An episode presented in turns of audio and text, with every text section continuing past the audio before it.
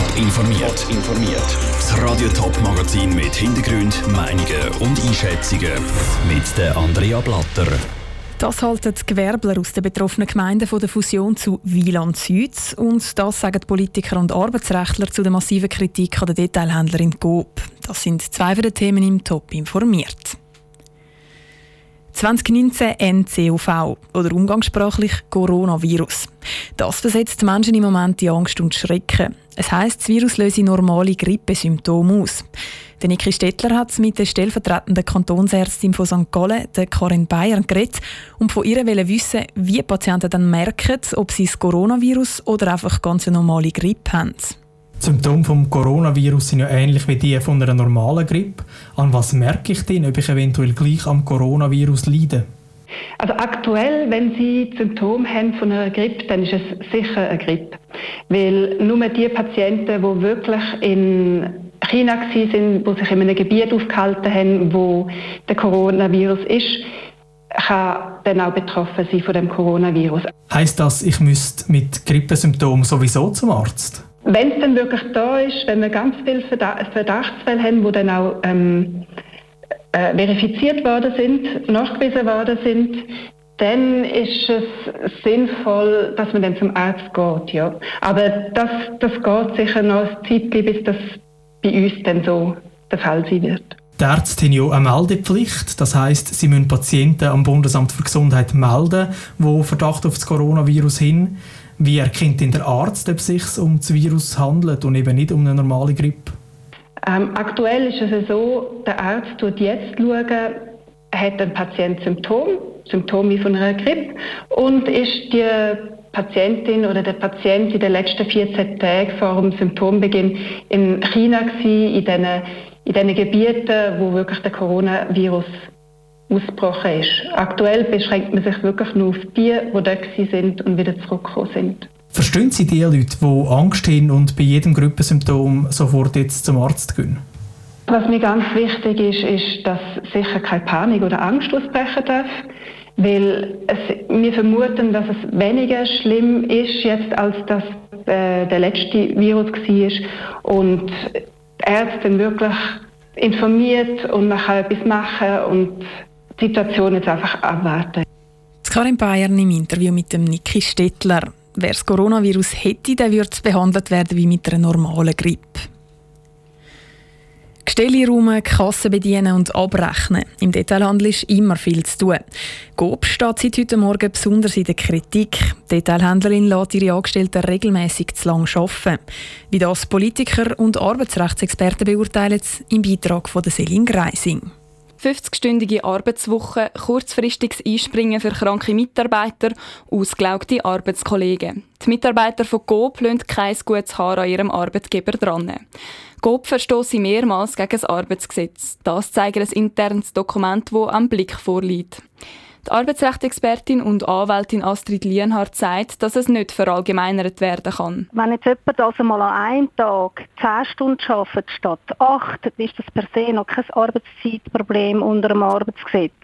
Wenn er aber über die ganze Woche immer zu viel schafft, dann kommt er gegen Ende Woche natürlich in die Überzeitzonen hinein. Und wenn die Überzeit als nicht tolerierbar empfunden wird, krank macht oder psychisch belastet, dann wäre das ein Verstoß gegen das Arbeitsgesetz. Die grüne Nationalrätin Katharina Prelitsch-Huber sieht in den Arbeitsverträgen, wo unregelmäßige Arbeitszeiten geregelt sind, ein grundsätzliches Problem. Man kann nicht immer davon ausgehen, dass man die Leute bis an Grenzen bringt. Es ist nicht das letzte im Interesse von einem Unternehmen. Ausbrennte Mitarbeitende werden schneller krank und kosten damit dann der Arbeitgeber auch wieder. Und vor allem sind ausbrennte Mitarbeiterinnen auch kein gutes Bild nachher im Laden. Weil wenn eine Angestellte im Detailhandel unfreundlich sei, weil sie überarbeitet ist, sage das laut der Katharina Prelitsch-Huber auch kein gutes Aushängeschild. Anders als die grüne Nationalrätin sieht das der Vizepräsident der St. Galler FDP, Walter Locher.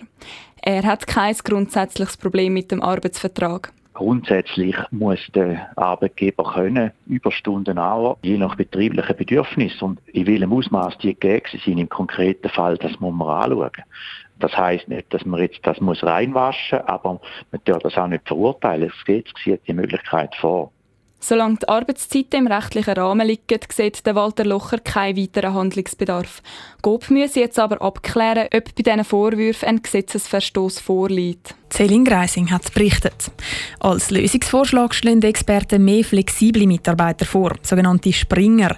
Die sollen dann spontan einspringen, wenn zum Beispiel jemand krank ist und so verhindern, dass jemand von den bestehenden Mitarbeitern Überzeit machen muss. Büschel Weintrauben über einer knutschblauen Tour, daneben sechs Sterne. Das ist das Wappen der Gemeinde Wieland Süd.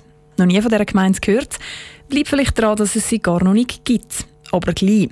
Im Zürcher Wieland wollen nämlich sechs Gemeinden fusionieren. Und die neue Gemeinde soll dann eben Wieland Süd heißen. Das haben die Verantwortlichen nach langem Hin und Her jetzt entschieden.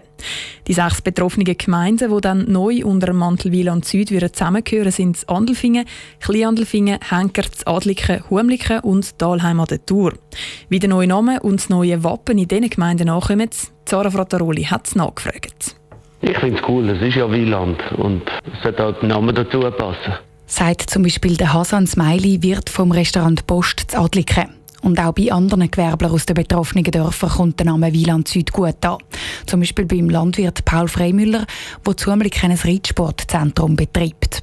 Und das ändert für die Gemeinde in dem Sinne nichts, weil alle Gemeinden ihren eigentlichen Namen behalten können, so wie die Postleitzahl auch. Ich finde den Namen Wieland Süd sehr passend. Gemeinde heisst dann zwar Wieland Süd, aber auf den Ortsschildern stehen auch in Zukunft Dorfnamen. Und darunter dann einfach klein der neue Gemeindenamen. Aber nicht alle sind so begeistert.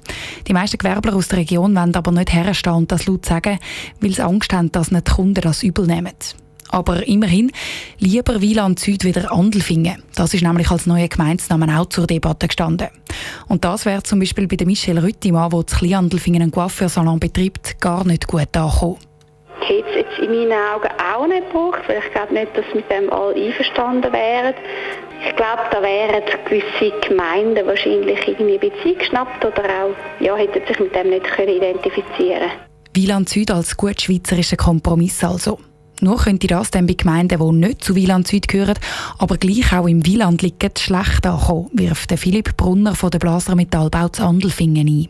Also vielleicht hätte es auch total noch einen neuen Namen können geben ein bisschen neuer definiert, wo die Gemeinde liegt. Eben, weil Wieland ist halt relativ groß. Und ob jetzt die anderen Wieländer Gemeinden, die es noch gibt, damit einverstanden wären, dass nachher Andelfingen so ein bisschen als Wieland Hauptsitz fast dann gilt, weiß ich es auch nicht. Ja. Die Meinungen über den neuen Gemeindenamen Wieland Süd gehen also weit auseinander. Einig sind sich die Gewerbler aus der Region dafür, wenn es ums Wappen geht, wo weiter oben und Tour drauf sind. Der Kernpunkt vom, vom Wieland ist Weinbergen und Tour und von dem her denke ich, ist das schon passend. Ein Haufen von den angefragten Beizen, Blumengeschäften oder Bäckereien sagen aber auch, sie hätten von der Gemeinsfusion, einem Namenswechsel und einem neuen Wappen noch gar nichts mitbekommen. Sie leben im Wieland eben ein bisschen hinter dem Mond. Sarah Frattaroli hat es berichtet. Ob die sechs Gemeinden im Zürcher Wieland tatsächlich fusionieren, das ist noch nicht definitiv. Die Bevölkerung muss nämlich noch das Sagen dazu geben. Die Abstimmung ist im November. Und auf toponline.ch gibt es jetzt schon eine Abstimmung, und zwar dazu, wie passend oder eben unpassend der neue Gemeindename Wieland Süd ist. Top informiert, auch als Podcast. Mehr Informationen gibt es auf toponline.ch.